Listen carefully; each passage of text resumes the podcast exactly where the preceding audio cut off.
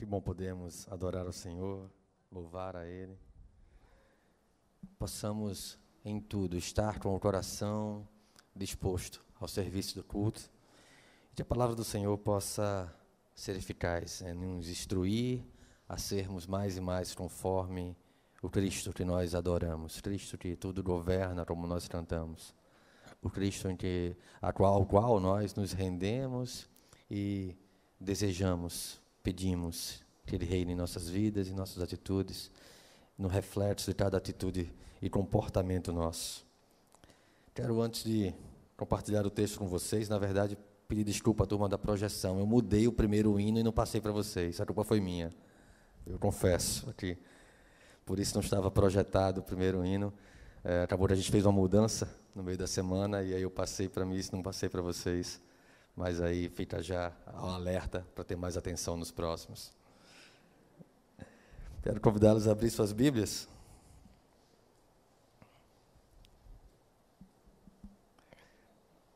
O texto está lá em Colossenses, está certinho aí na projeção, Colossenses, capítulo 1. Do verso 3 ao verso 6. Colossenses, capítulo 1, do verso 3 até o fim do verso 6.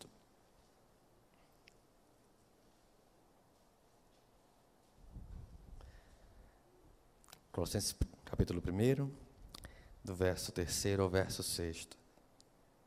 Convido a igreja a ficar de pé. Vamos fazer essa leitura em uníssono, em uma só voz, que eles que puderem com a máscara. Eu sei da dificuldade às vezes de respirar e cantar e falar com a máscara, mas aqueles que tiverem a vontade para isso, que possa é, fazer essa leitura comigo. Colossenses capítulo 1, do verso 3 ao verso 6, diz assim a palavra de Deus.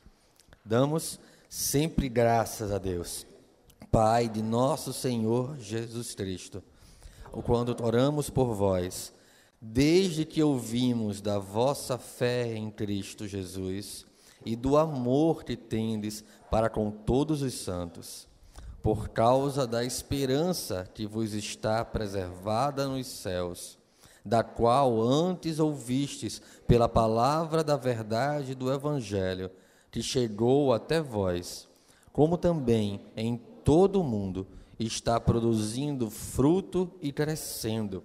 Tal acontece entre vós, desde o dia em que ouvistes e entendestes a graça de Deus na verdade até aqui. Os irmãos podem sentar-se.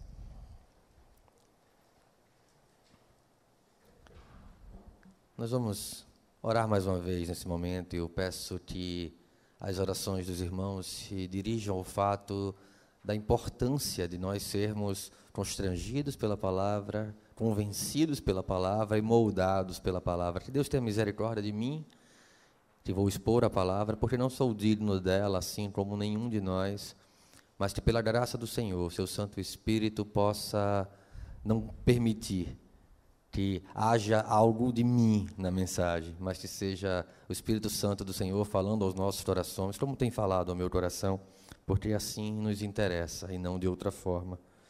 Vamos orar ao Senhor. Pai bendito, Todo-Poderoso Deus, nós te louvamos, Deus, porque tu és bom e as tuas misericórdias duram para sempre. Te louvamos teus, pelos teus maravilhosos feitos, Pai, pela tua graça sobre a igreja. A tua graça sobre a igreja da encruzilhada e sobre a igreja de Cristo espalhada em toda a terra. Te louvamos, Deus, porque santos cada vez mais vêm sendo acrescentados conforme aquilo que o Senhor predestinou.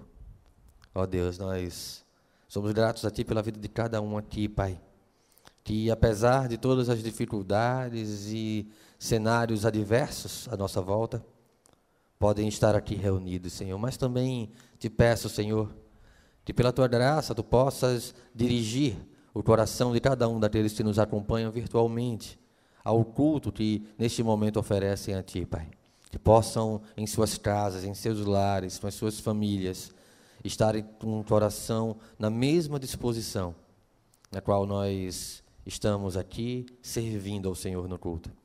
Ó Deus, que as palavras dos meus lábios e o meditar do meu coração, meditar do coração da tua igreja, sejam agradáveis na tua presença, Deus. Tu és a nossa rocha, Tu és a nossa segurança, Tu és tudo que nós precisamos. O nosso pastor, e não temos falta de mais nada. Louvado seja o nome do Senhor. Em nome de Jesus. Amém. Permita ler mais uma vez o texto e quero fazê-lo agora a partir do verso 1 para que vocês possam compreender um pouco mais sobre a saudação inicial dessa carta de Paulo aos Colossenses. Quando Paulo começa dizendo: Paulo, apóstolo de Cristo Jesus, por vontade de Deus, e o irmão Timóteo, mostrando que ele, Timóteo, endereça uma carta aos santos e fiéis irmãos em Cristo que se encontram em Colossos. Graça e paz a vós outros, da parte de Deus, nosso Pai. Damos sempre graças a Deus, Pai, de nosso Senhor Jesus Cristo, quando oramos por vós, desde que ouvimos da vossa fé em Cristo Jesus e do amor que tendes para com todos os santos. Por causa da esperança que vos está preservada nos céus, da qual antes ouvistes pela palavra da verdade, do Evangelho, que chegou até vós, como também em todo o mundo, está produzindo fruto e crescendo. Tal acontece entre vós desde o dia em que ouvistes e entendestes a graça de Deus na verdade. Interessante que Paulo escreve essa igreja a Colossos, uma igreja que provavelmente ele não, não chegou a conhecer, mas que havia tomado informações relevantes de um dos irmãos daquela igreja. Mas a igreja passava por algumas dificuldades e, apesar de toda a saudação é, alegre de Paulo, então, entrou aqui, a igreja passava por algumas dificuldades muito práticas e que não é tão diferente das dificuldades que nós enfrentamos enquanto igreja nos nossos dias. Não é nova a prática e convicção até de alguns cristãos é, de que se poderia obter bênçãos espirituais por meios naturais, por meios humanos, sem perceber residir em Cristo a chave de todas as bênçãos espirituais que a igreja pode alcançar. Uma vez que nós não percebemos que Cristo é todo o suficiente para alcançarmos tais bênçãos espirituais, nós vamos buscar recursos humanos, recursos naturais para tentar alcançar essas bênçãos como se isso fosse possível, como se fosse possível pela força do nosso braço alcançarmos algum favor do Senhor e não tão somente pela graça de Deus. O Dr. Peter Jones, em uma palestra, ele disse uma coisa bem relevante sobre esse aspecto do mundanismo, do secularismo, que é, muitas vezes permeia a nossa adoração. Ele disse que o nosso mundo caminha cada vez mais para o contexto em que teremos de saber lidar com uma forma de paganismo semelhante ao paganismo do primeiro século. Quando os evangelhos e cartas foram escritas, uma cosmovisão mística que se alastra em nossa cultura com movimentos crescentes em todas as camadas sociais e religiões, inclusive entre evangélicos. O misticismo, assim como o pragmatismo e a psicologia humanista, se propaga, sobretudo, em ambientes onde são toleradas doutrinas imprecisas e uma exegese bíblica negligente, ou seja, em outras palavras, onde nós temos uma teologia fraca, onde não somos alimentados pela palavra do Senhor, mas por pregações de é, é, autossuficiência humana, pregações, como costumamos dizer no mundo moderno, pregações coach, que anima você, que motiva você, mas que não te alimenta, que não te prepara, que não te deixa apto a ser moldado pela palavra do Senhor, mas tão somente animado para viver mais talvez as mentiras que esse mundo tem para oferecer. Nós, uma vez que não somos bem alimentados, nós podemos apenas buscar a atenção das pessoas é, para seus interesses pessoais e não para a verdade de um evangelho que muitas vezes nos confronta, muitas vezes nos quebranta e nos humilha.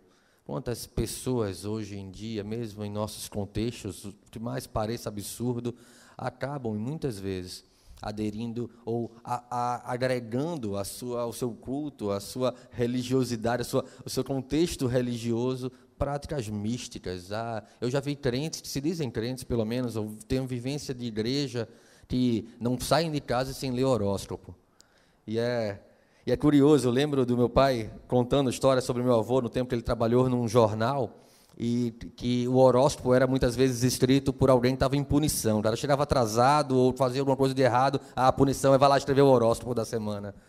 E as pessoas muitas vezes absorvem isso como verdade, né, e você começa a dirigir a sua vida em razão dessas coisas. Estou citando o horóscopo e parece muito é, é, é, caricato, mas há muitas outras práticas místicas que nós muitas vezes agregamos aos nossos momentos devocionais ou aquilo que nós entendemos ser a palavra de Deus para nós e que na verdade não passa de um misticismo camuflado de espiritualidade, camuflado de inverdades ou mais diretamente de mentiras pagãs com as quais nós temos acrescentado a nossa vida e nosso relacionamento com Deus. Então é nesse ambiente em que o discernimento e a sabedoria bíblica definham e as pessoas tendem a procurar sempre um algo mais, segundo os seus interesses ou segundo aquilo que entendem ou carregam de sua bagagem, de seu conhecimento de mundo para, para o seu culto, para o seu relacionamento com Deus, em vez da simples suficiência de Cristo. Igrejas negligentes e atordoadas com as verdades bíblicas oferecem sempre uma mensagem ao gosto do freguês. E, é, e não é à toa que você vai ver por aí igreja de disso, igreja daquilo, igreja daquilo outro, igrejas sempre moldadas para atrair pessoas. E cada vez menos igrejas de Cristo. Igrejas centradas na verdade e na mensagem pura e simples do Evangelho. A igreja primitiva reunia-se para adorar.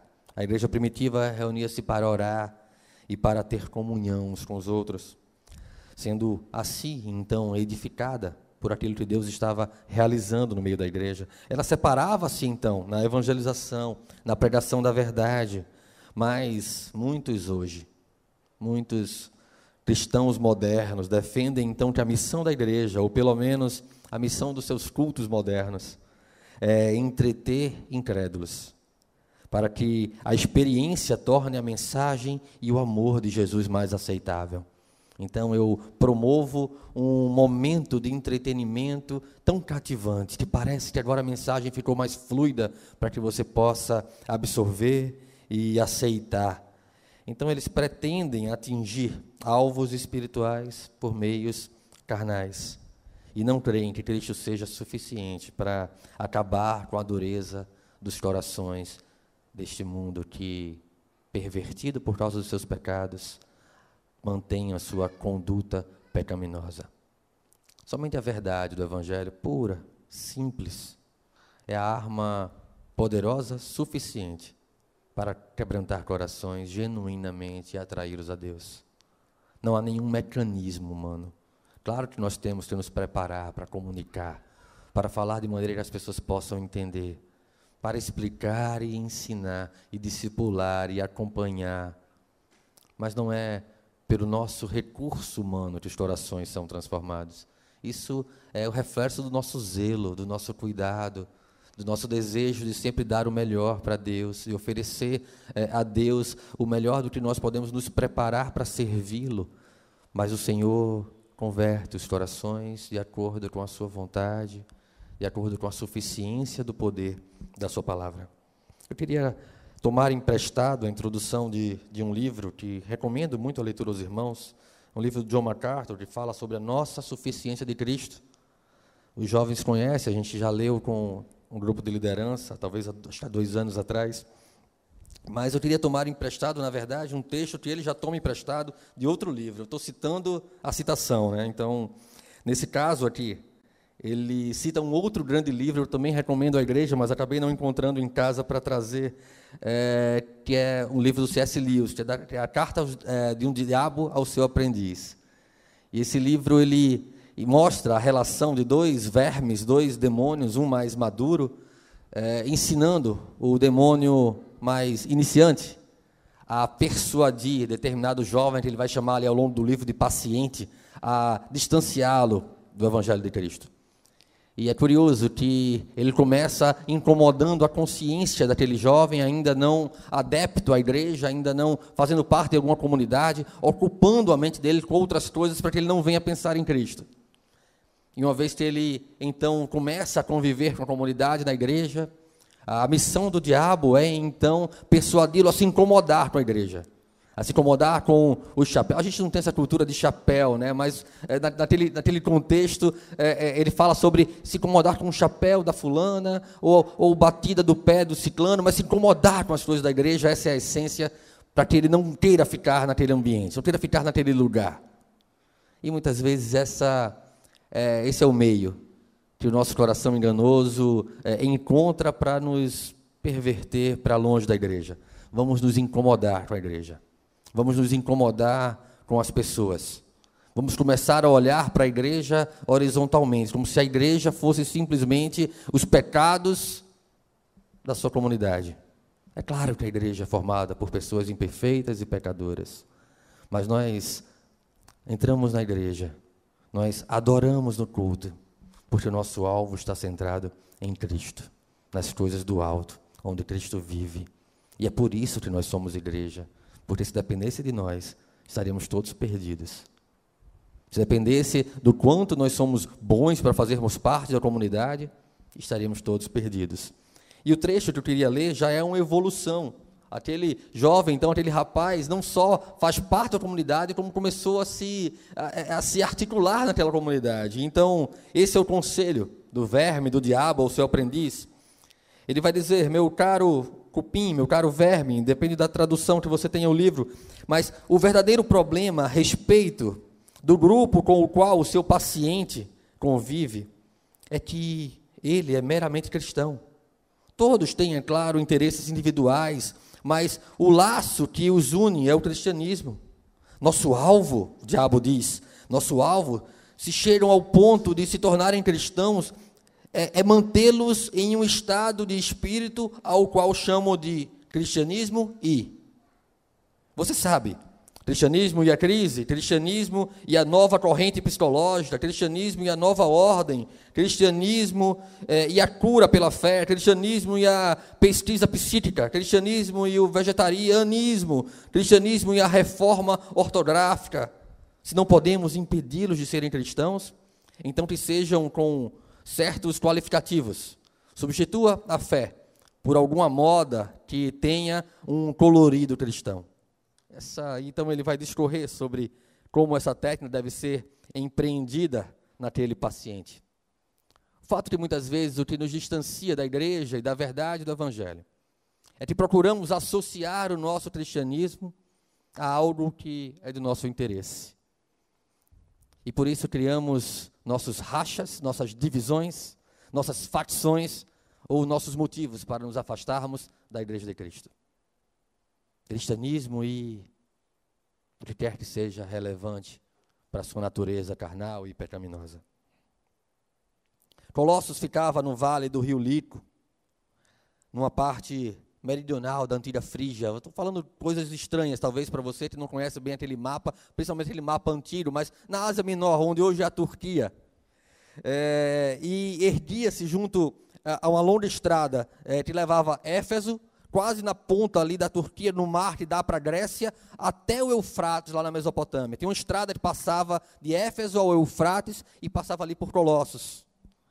A cidade havia alcançado tempos gloriosos no, no tempo do Império Macedônico, havia desenvolvido uma cultura têxtil, mas já no Império Romano, já no contexto da carta, já estava decadente. Já era uma cidadezinha muito pouco importante. Outras cidades, até da, da redondeza, já haviam ganhado é, mais, é, é, é mais importância naquela região, como Hierápolis, como Laodiceia. Vocês lembram de Laodiceia, da carta de Laodiceia, lá em Apocalipse, né? quando ele chama aqueles crentes na Odisseia de cegos, nus, de pobres, cegos e nus, que precisavam de Cristo. Tinha uma igreja imponente, uma cidade rica, mas precisavam de Cristo, não percebiam as suas necessidades. Colossos estava muito próximo de Laodiceia. Tanto que das cartas que foram enviadas, outras cartas também foram enviadas para pessoas daquelas regiões, daquele contexto. Paulo cita a, a igreja de Laodiceia na sua carta a Colossos, dizendo que essa carta também deveria circular por lá. Então, era uma, era uma cidade que, bem, embora seu declínio né, no Império Romano, é, foi evangelizada, é, impactada pela pregação ali naquele contexto de igreja primitiva. Paulo, durante a sua terceira viagem missionária, havia estado em Laodiceia, muito próximo a Colossos. Depois ele havia pastoreado em Éfeso mais de dois anos. E aquele tempo de Paulo passou em Éfeso foi importante para influenciar o crescimento da igreja por toda a Ásia Menor. Inclusive a igreja é, em Colossos, que no dia de Paulo já apresentava essa decadência não só econômica, como também social. As pessoas já viviam num tempo em que a sua grandeza, o seu tempo de grandeza havia ficado muito para trás, e até ela já era uma cidade é, é, sem importância economicamente, porém uma igreja crescia e uma igreja se fortalecia naquele ambiente. Colossos, em Colossos viveu, é, perto da, da, região de Colossos, viveu Filemon, o, o, patrão, o dono do escravo Onésimo, a quem Paulo escreve a carta de Filemon, carta que possivelmente acompanhou a carta aos Colossenses. Porém, uma figura de importância fundamental que nós precisamos ter quando entendemos a carta de Paulo aos Colossenses é a figura de Epáfras, um crente que talvez tenha sido um dos fundadores daquela igreja e responsável por trazer a Paulo notícias sobre aquela igreja. Paulo estava preso em Roma. E em suas cadeias, no seu primeiro momento de prisão, a sua prisão domiciliar, é, enquanto ele está escrevendo ainda muitas de suas cartas, é, entre elas, Paulo escreve essa carta aos Colossenses. Tomando as informações que Epáfras trouxe para ele, Paulo escreve então essa carta é, aos Colossenses. Colossenses então foi escrita durante é, esse período em que Paulo viveu preso domiciliarmente. Olha, Paulo foi preso duas vezes em Roma, ou teve dois momentos de prisão em Roma. Um foi domiciliar, uma prisão domiciliar. Outro foi numa masmorra, de fato, que já foi a sua última prisão, quando então ele veio a ser decapitado. É, alguns pesquisadores, alguns historiadores acreditam que entre uma prisão e outra, ele tenha tido a oportunidade de uma outra viagem missionária e talvez tivesse chegado até a Espanha, como era desejo dele inicial. Mas não temos é, nada muito claro acerca disso. É, o fato é que, na sua primeira prisão em Roma, sua prisão domiciliar, ele teria então escrito essa carta aos Colossenses. O conteúdo dessa epístola é um conteúdo que pode muito bem ser dirigido à nossa igreja, às nossas vidas, à nossa família, como se ele procurasse é, mostrar claramente quem era o Cristo genuíno que nós devemos crer. E vamos separar então o nosso conceito de Cristo nosso conceito natural, nosso conceito deturpado, nosso conceito filosófico, de uma cosmovisão tão conturbada com os valores desse tempo, com a cultura desse mundo, e o, e o conceito real, pregado nas Escrituras, na verdade das Escrituras de Deus acerca de Cristo. Então, Paulo vai falar principalmente sobre a pessoa de Cristo. Quem é a pessoa de Cristo? Se abrirmos nossa Bíblia, nossas Bíblias, lá no primeiro capítulo, no versos 15 e 16.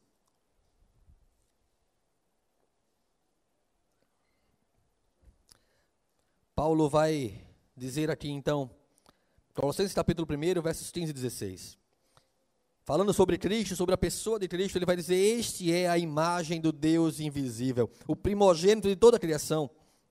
Pois nele foram criadas todas as coisas, nos céus e sobre a terra, as visíveis e as invisíveis, sejam tronos, sejam soberanias, quer principados, quer potestades, tudo foi criado por meio dele e para ele. Depois nós temos algumas exortações sobre as falsas doutrinas que estavam então é, é, é, afligindo aquela igreja, afligindo a sã doutrina daquela igreja. E no capítulo 2, versos 8 a 12, isso fica mais claro. Quando Paulo vai dizer: Cuidado, que ninguém vos venha a enredar com sua filosofia e vãs sutilezas, conforme a tradição dos homens, conforme os rudimentos do mundo e não segundo Cristo. Porquanto nele habita corporalmente toda a plenitude da divindade também nele estáis aperfeiçoados. Ele é o cabeça de todo principado e potestade. Nele também foram circuncidados, não por intermédio de mãos, mas no despojamento do corpo da carne, que é a circuncisão de Cristo, tendo sido sepultados juntamente com ele no batismo, no qual igualmente fostes ressuscitados mediante a fé e no poder de Deus te ressuscitou dentre os mortos. Paulo exorta aquela igreja sobre talvez duas correntes doutrinárias que estavam ganhando espaço em Colossos.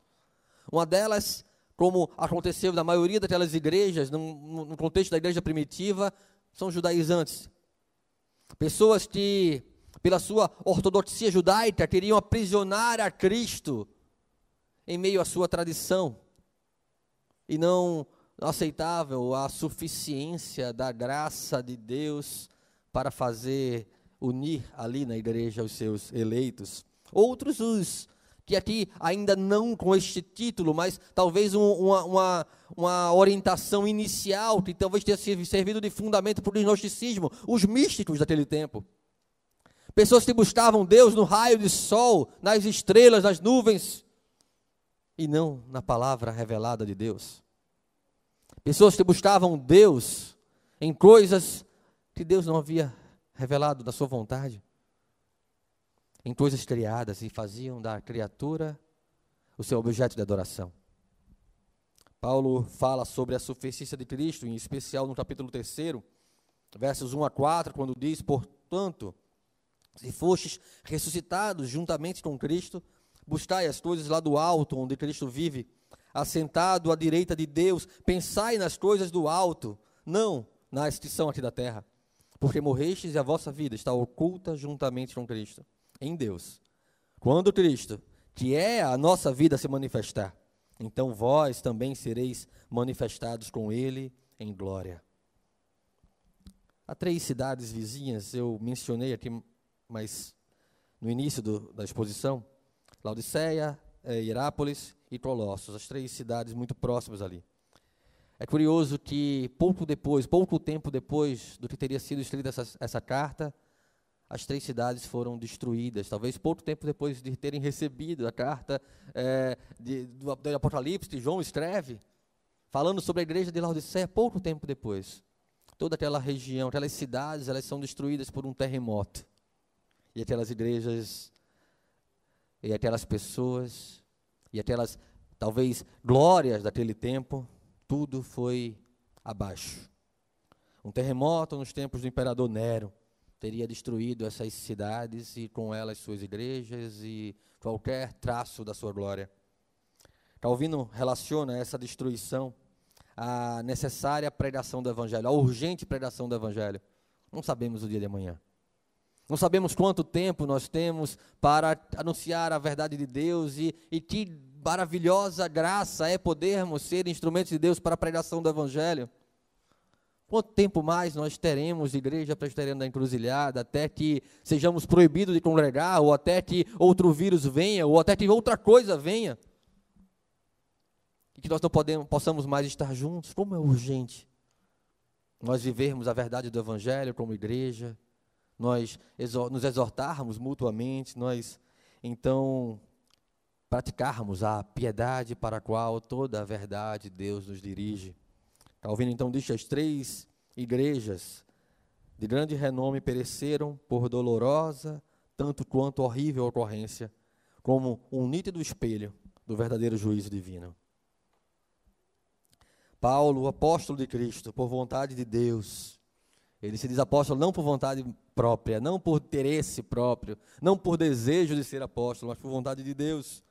E o irmão Timóteo, aos santos e fiéis irmãos em Cristo que se encontram em Colossos. Graça e paz a vós outros da parte de Deus, nosso Pai. Escreve assim os dois primeiros versos desta carta aos Colossenses. Paulo não está, por mais que houvesse doutrinas estranhas no meio da igreja, Paulo está falando com os crentes. Ele está falando com a igreja cristã genuína. Ele está falando com os santos que se reuniu ali em Colossos.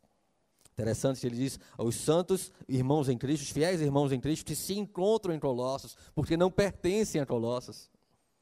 Aquela cidade, não pensaria, talvez Paulo, é, poderia ser destruída. Mas aqueles santos, aquela igreja, como os santos de hoje, não pertencem à igreja presbiteriana da, na encruzilhada, não pertencem na igreja em qualquer outro lugar, porque nós pertencemos aos céus. Lá é o nosso lar. É para lá que nós estamos indo. Nós estamos na igreja presbiteriana, na encruzilhada. Eles estavam na igreja de Cristo, em Colossos. E esses eram santos e fiéis. Aquela igreja havia deixado o paganismo. Aquela igreja havia deixado a sua idolatria e se unido a Cristo. Por isso, Paulo os chama de santos. Nós, quando deixamos a nossa velha natureza e a nossa velha inclinação e os nossos velhos desejos, nós fomos por Deus separados para sermos santos. A palavra grega aqui empregada significa justamente separado, consagrado, dedicado exclusivamente a algo, no caso, dedicado exclusivamente a Deus. Os santos que são aqueles que foram separados por Deus para a glória de Deus. Na igreja em Colossos, na igreja na encruzilhada, na igreja de Cristo espalhada por toda a terra. Os colossenses foram arrancados de uma lama de práticas pecaminosas, como nós fomos arrancados de uma lama de práticas pecaminosas. Da inclinação do nosso coração, do nosso desejo próprio, até de boas obras praticadas muito mais em nome de nós mesmos, de enaltecer o nosso nome. Nós fomos arrancados dessa prática para viver a humildade do Evangelho suficiente de Cristo Jesus. A religiosidade pagã não era mais a realidade daquela igreja, o túmulo da sua idolatria não era mais o seu túmulo, porque agora eles estavam, como nós estamos, a caminho de casa, rumo à cidade celestial, rumo à glória eterna dos céus, pela graça da pregação do evangelho da verdade. Eles e nós fomos tornados santos. Não apenas santos, mas fiéis em Cristo, como Paulo aqui é, faz questão de, de colocar. Não havendo, talvez, na, na, na expressão que Paulo utiliza, na, na, linguagem grega, não havendo uma distinção entre crentes e, e, e fiéis, é, Paulo usa essa, essa expressão para dizer que aqueles que creem são os fiéis da igreja. Mas não é um crer superficial, não é um crer que faz com que eu viva um cristianismo e alguma coisa. Porém, um crer genuíno, onde Cristo é tudo para nós e nós não temos necessidade de mais nada. A fé produziu em Colossos, em meio à superstição pagã, em meio à idolatria, em meio à luxúria e à perversidade da prostituição, com a qual qualquer um de nós poderia estar inserido se não estivéssemos salvos por Cristo. A igreja em Colossos foi separada em meio àquelas pessoas, foi levantada uma geração, um grupo de cristãos genuínos, libertados pela palavra do Evangelho de Cristo Jesus. A estes, Paulo saúda com graça e paz, como nós costumeiramente fazemos isso na igreja.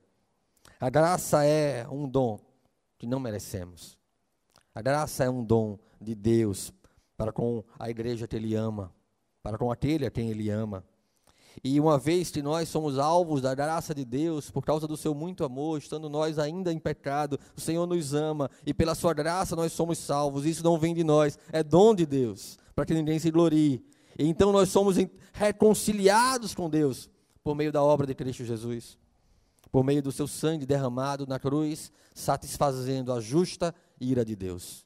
Por isso, pela graça, nós temos paz com Deus, e a graça e a paz são o reflexo de uma igreja genuína. Ser alvo da graça, ser reconciliado com Deus. Volte os olhos para o texto que nós lemos, Colossenses capítulo 1. Versos 3 a 6.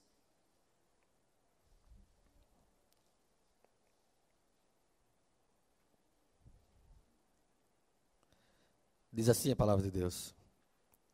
Damos sempre graças a Deus, Pai de nosso Senhor Jesus Cristo, quando oramos por vós. Desde que ouvimos da vossa fé em Cristo Jesus e do amor que tendes para com todos os santos, por causa da esperança que vos está preservada nos céus, da qual antes ouvistes pela palavra da verdade do Evangelho, que chegou até vós, como também em todo o mundo está produzindo fruto e crescendo, tal acontece entre vós, desde o dia em que ouvistes e entendestes a graça de Deus na verdade. Quantas vezes você já orou pela igreja? Quantas vezes você já deu graças a Deus pela igreja? E não só a igreja em que você frequenta, mas quantas vezes você já deu graças a Deus pela igreja que o Senhor tem levantado no mundo afora, pela pregação da palavra do evangelho da verdade?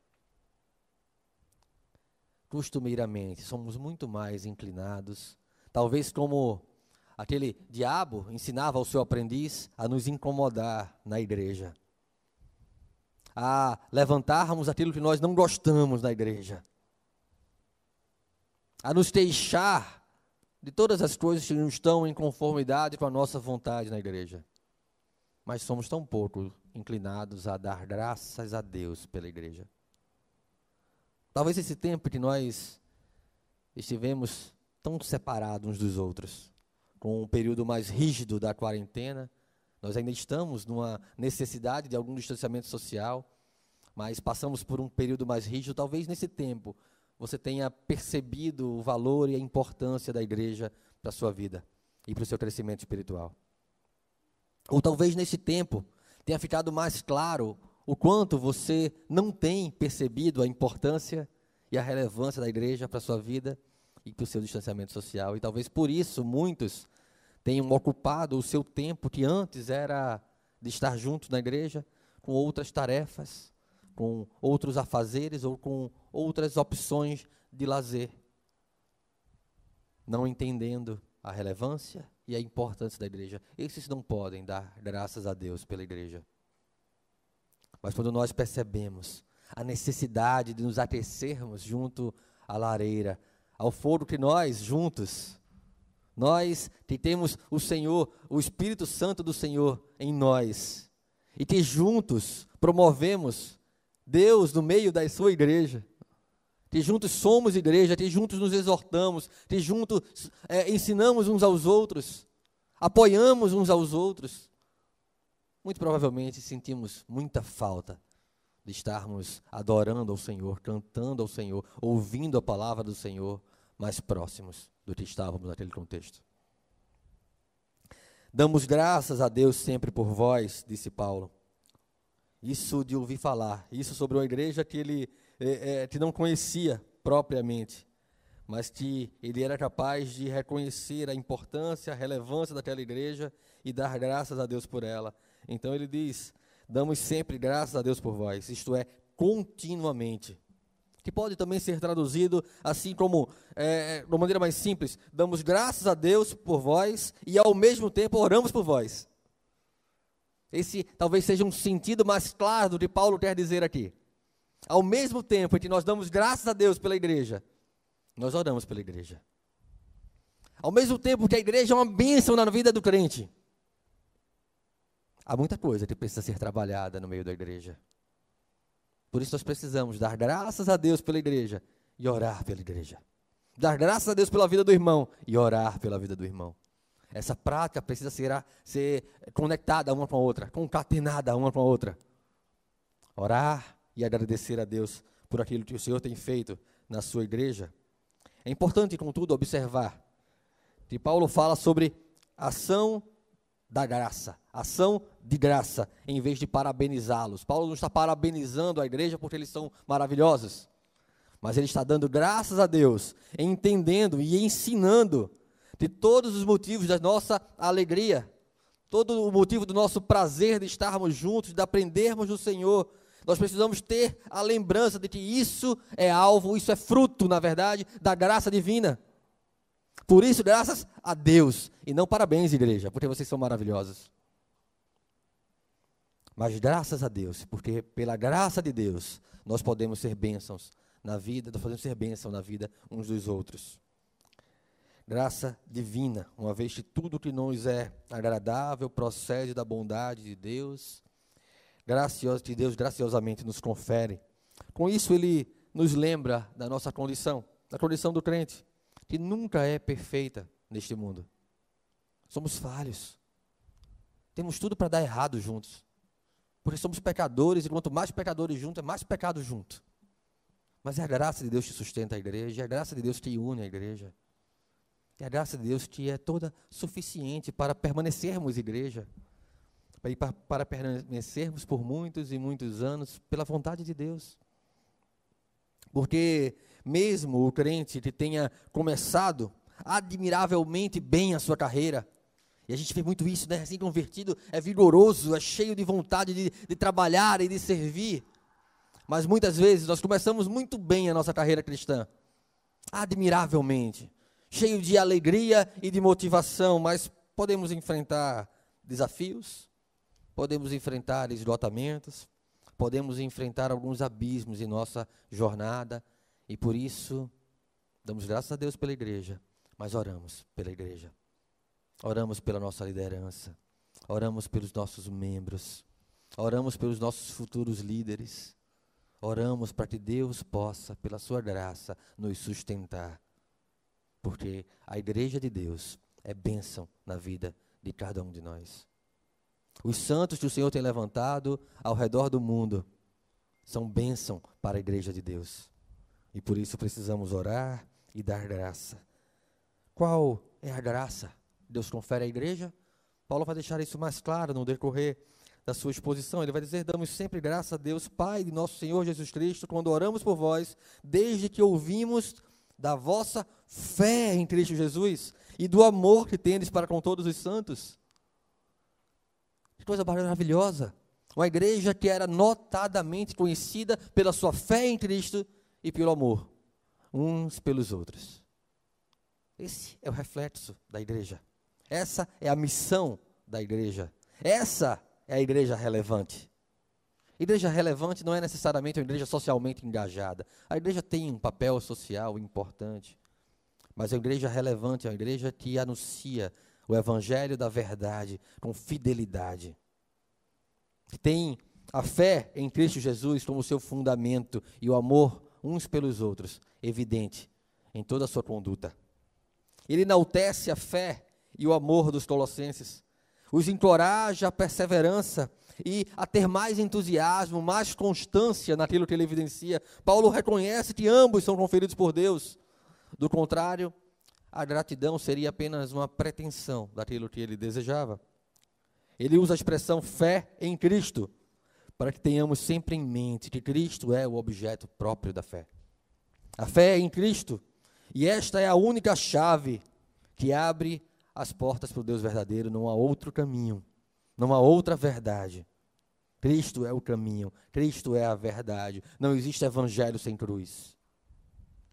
Não existe graça barata. A graça que muitas vezes nós queremos abraçar na igreja é de uma convicção de salvação sem senhorio de Cristo.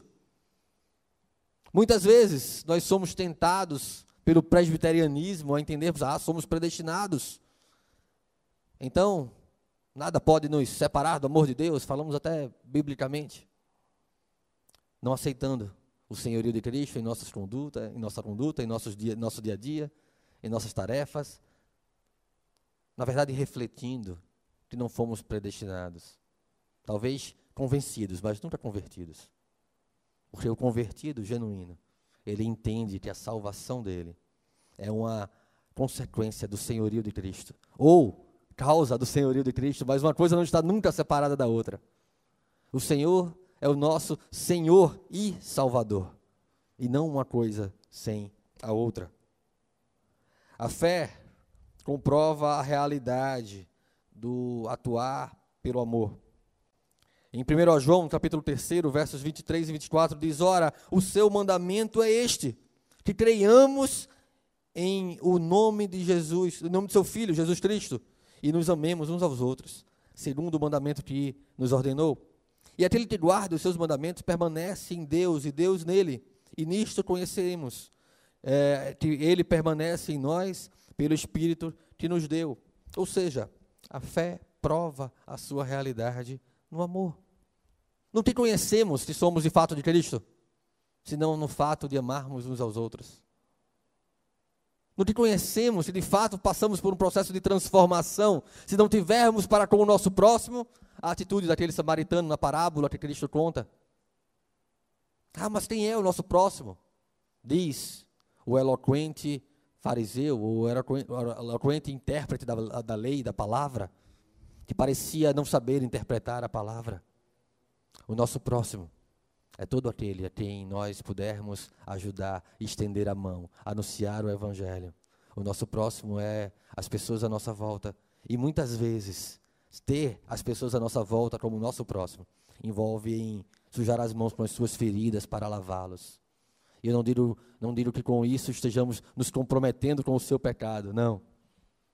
Mas está envolvido o suficiente para mostrar o amor de Cristo e não o suficiente para nos assentarmos na roda dos estarnecedores. O nosso próximo precisa ser amado por nós a ponto de estarmos dispostos a colocá-lo sobre o nosso jumento, como fez o samaritano, e levá-lo uma hospedaria.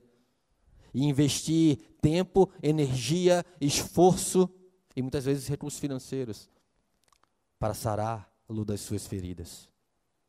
Nisso seremos conhecidos como cristãos, se amarmos os nossos irmãos, se amarmos uns aos outros. Esta fé é produtiva e se manifesta na igreja em seu amor para com todos os santos. Não se trata de uma fé soberba, de uma fé excludente. Eu tenho uma fé, eu tenho um conhecimento tão superior que você não faz parte do meu grupo. Isso é uma fé excludente, isso não é uma fé genuína. Isso não é um evangelho simples. O evangelho simples não é um evangelho erudito. Claro que é fundamental que nós nos aprofundemos nas Escrituras, nós conhecemos, e quanto mais conhecermos, mais nós vamos amar a Deus. E quanto mais conhecermos, mais nós seremos moldados pela Sua palavra, mais a nossa linguagem mudará, mais as nossas orações mudarão. Mas que isso não sirva para assumirmos uma fé excludente, talvez citando outra parábola de Cristo, como aquele fariseu em relação ao publicano: Ah, Senhor, ainda bem que eu não sou como esse publicano. Que essa não seja nunca a oração desta igreja, que essa não seja nunca a oração de nenhum de nós. Não se trata de uma fé soberba, excludente, mas de uma fé que é refletida na medida em que alguém se une a nós em Deus, em Cristo Jesus. Que se manifesta em abraçar as pessoas mais afetuosa, tanto quanto nos seja possível. A querermos estar perto, teremos estar juntos, como igreja que somos. Maravilhosa graça é podermos crescer juntos. Maravilhosa graça é podermos ver Cristo na vida do outro e aprendermos com aquilo que Cristo tem ensinado ao outro. E ensinarmos com aquilo que Cristo tem nos ensinado. E sermos membros de fato uns dos outros, não apenas fazermos parte de um hall, de uma certa denominação. O amor espiritual é de tal natureza que não tem em vista o mundo, nem as coisas desse mundo. Isso é a amizade natural. A amizade natural ela é fundamentada naquilo que é exterior, naquilo que o outro pode promover para a minha vida, naquilo que, ou no grau de satisfação dos meus desejos que o outro promove, mas o amor espiritual, genuíno, ele está em Cristo Jesus, é fundamentado em Cristo Jesus e não depende do que o outro faz ou deixa de fazer.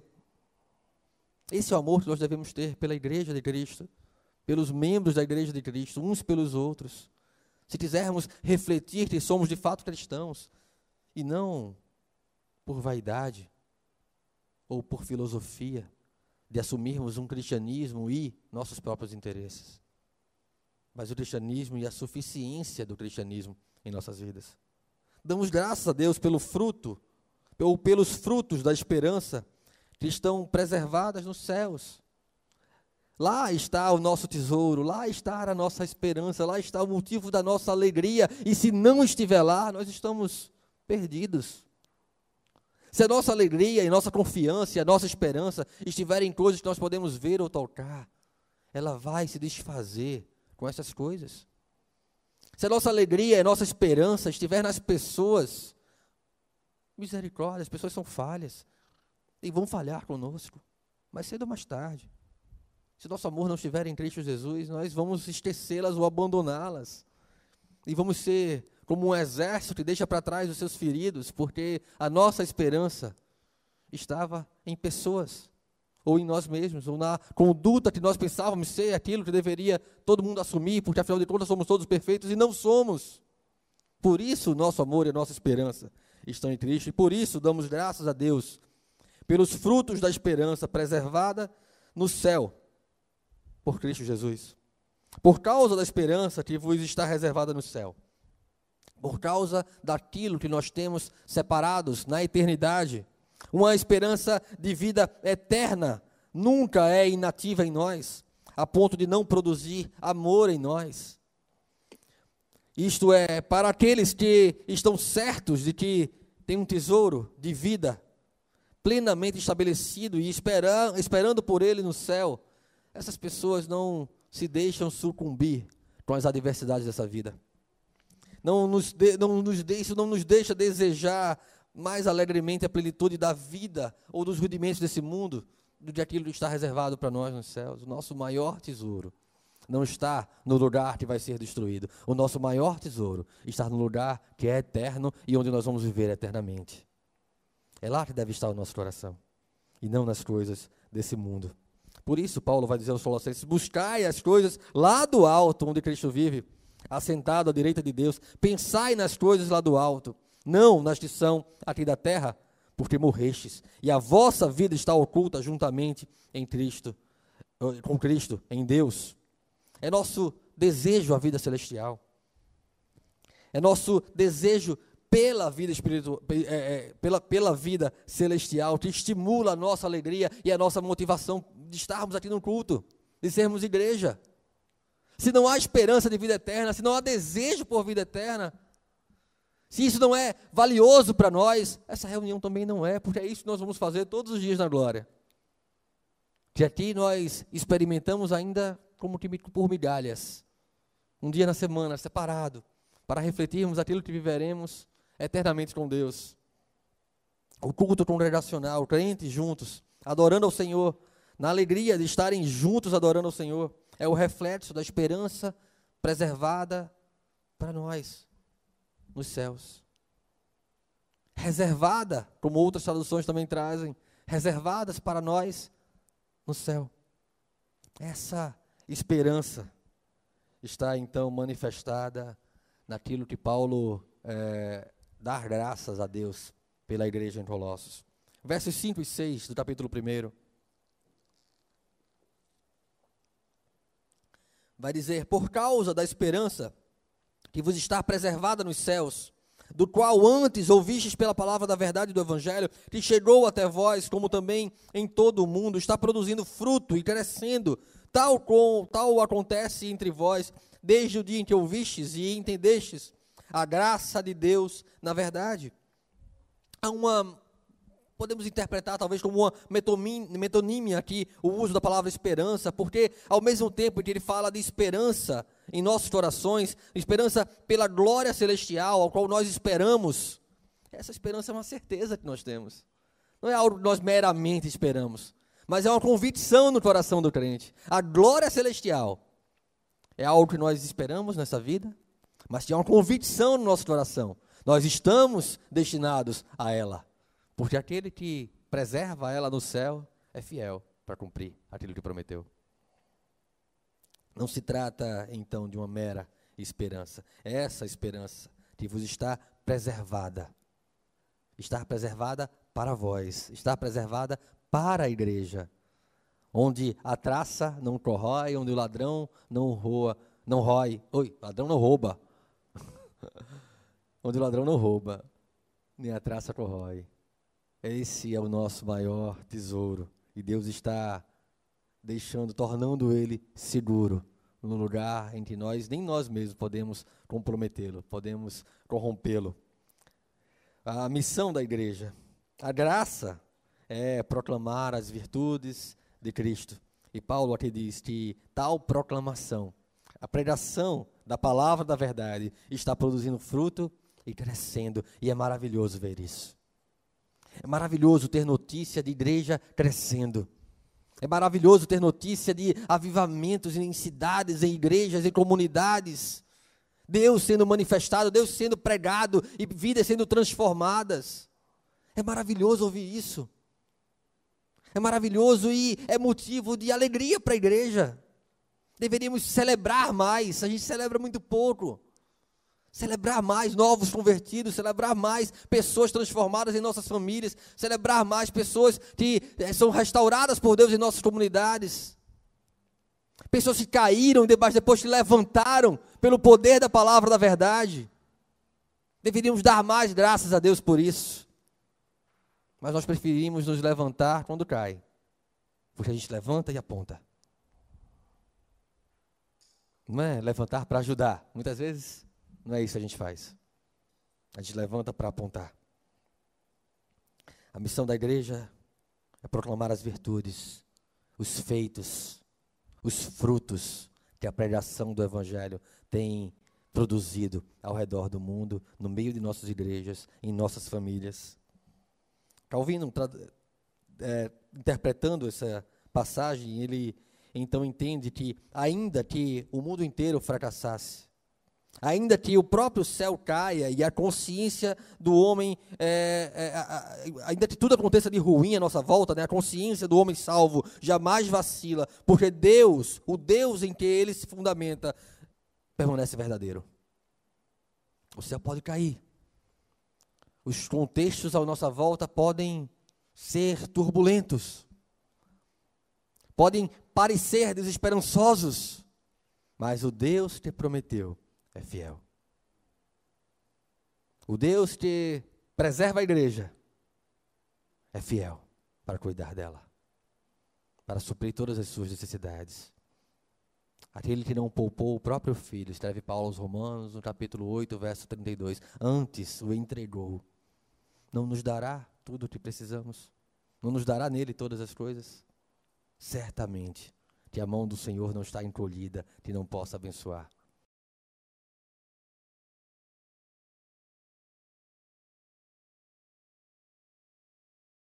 Também é Deus que nos dará das amargas providências nesta vida, para nos moldar e nos fazer em conformidade com Cristo, refletir, aprender a refletir mais e mais do seu caráter.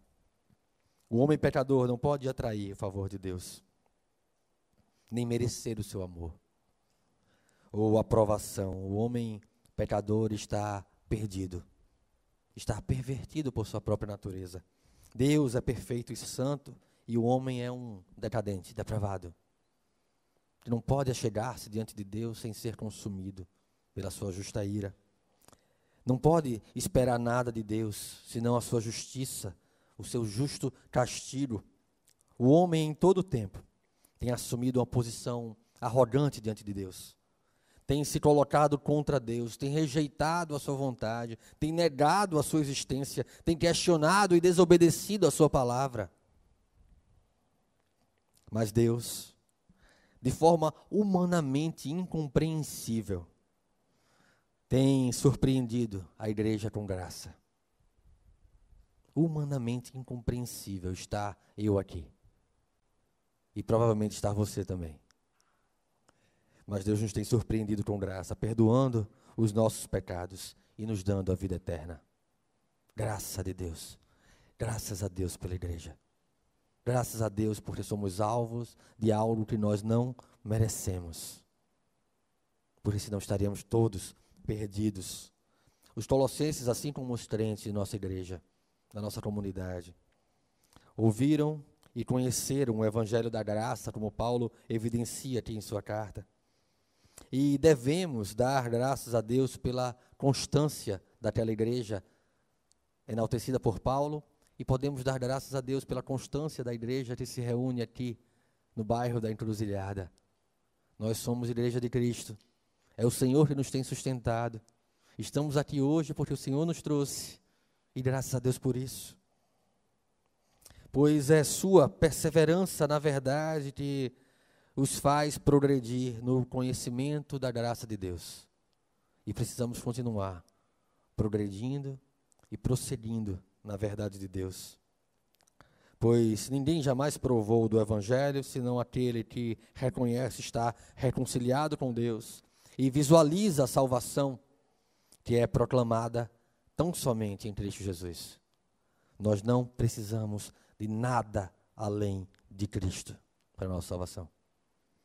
Nós não precisamos de acessórios. Nós não precisamos de misticismo, nós não precisamos de pragmatismo, nós precisamos de Cristo. Tão somente de Cristo. A igreja de Cristo tem tudo o que precisa para enfrentar qualquer tentação, qualquer dificuldade, qualquer provação, qualquer vírus, porque nós temos a Cristo. E ainda que os homens as bactérias, os vírus, as doenças possam ferir os nossos corpos, não podem fazer nada contra a nossa alma se estamos em Cristo Jesus. Situações de aflição podem acontecer, dificuldade pode acontecer, mas nós temos a Cristo. Ele está conosco no vale escuro como a sombra da morte, ou em pastos verdejantes. Na presença dos nossos inimigos, porque nós estamos certos, certos, uma vez que estamos em Cristo, estamos destinados a viver na casa do Senhor para todo sempre. Damos graças a Deus pela igreja de Cristo, porque Deus em Cristo ama a sua igreja. E nós como crentes, e nós como salvos, e nós como cristãos, não podemos deixar de amar aquilo que Cristo ama. Cristo ama a sua noiva, e nós amamos a noiva de Cristo e nós somos a noiva de Cristo. Que o Senhor possa nos ensinar sobre como temos lidado com a igreja, o quanto nós temos orado pela igreja. Que o Senhor possa, nas palavras de Paulo, nas graças que Paulo dá pela igreja em Colossos, pela vida da igreja em Colossos, aprender sobre como nós devemos viver como igreja, como nós somos importantes na vida uns dos outros.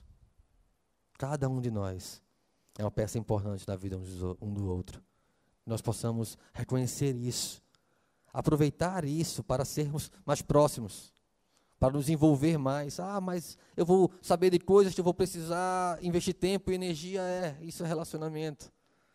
Não se desenvolve fruto do Espírito sem relacionamento de profundidade.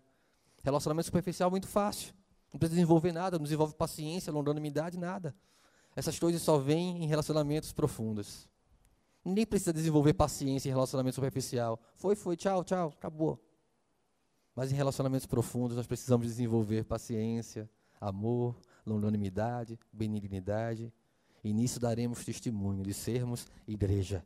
E nisso, mais e mais, vamos estar orando e dando graças a Deus pela igreja a qual pertencemos, a comunidade a qual servimos, para a glória de Deus.